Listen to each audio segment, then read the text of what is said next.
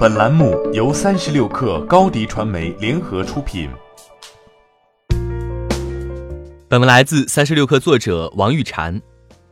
作为世界上最赚钱的应用商店和苹果最赚钱的业务之一，App Store 在二零一九年为苹果带来了约五百亿美元的收入。虽然增速相比二零一八年大大放缓，但销售额仍然比竞争对手 Google Play 高出了百分之八十五。根据苹果公司一月八号公开的数据。自2008年上线以来，App Store 应用商店已为开发者带来1550亿美元的收入，而2019年1月，这个数字曾是一千二百亿美元。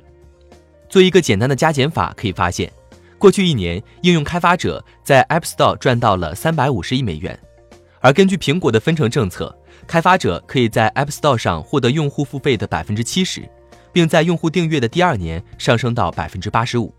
按照这个比例，可以算出 App Store 在二零一九年的总销售额最高可达五百亿美元，而苹果获得了其中约一百五十亿美元的收入。App Store 仍然是全球最赚钱的应用商店，而且收入远远高于 Google Play。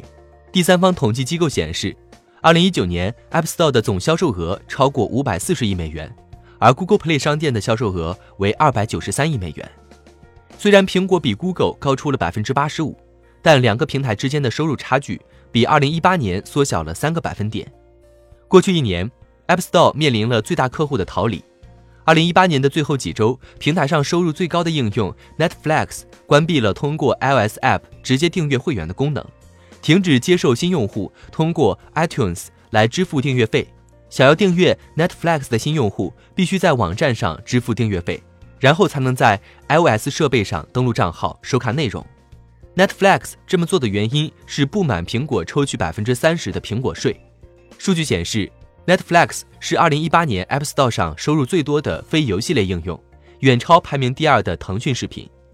从上线至今，用户通过 iTunes 支付的订阅费共计超过十五亿美元。按照七三分的标准，意味着 Netflix 为苹果贡献了四点五亿美元收入。逃离苹果税的应用还有 Spotify 等。缺少了这些大客户的 App Store 收入增速自然下滑。本周三，除了公开应用开发者的收入情况外，苹果还公布了其他的一些数据，比如 App Store 在圣诞季的销售额为十四点二亿美元，App Store 单日营收最高纪录为三点八六亿美元，创于二零二零年一月一日。苹果新闻在美国、英国、澳大利亚和加拿大拥有超过一亿月活跃用户，苹果播客有八十多万场节目等。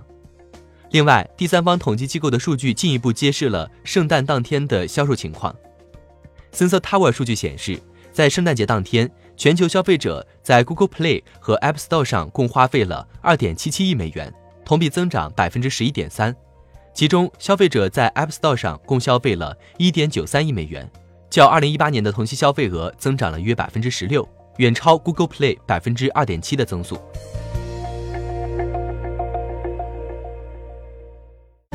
欢迎添加小小客微信，xs 三六 kr，加入克星学院，每周一封独家商业内参，终身学习社群，和大咖聊风口、谈创业，和上万客友交流学习。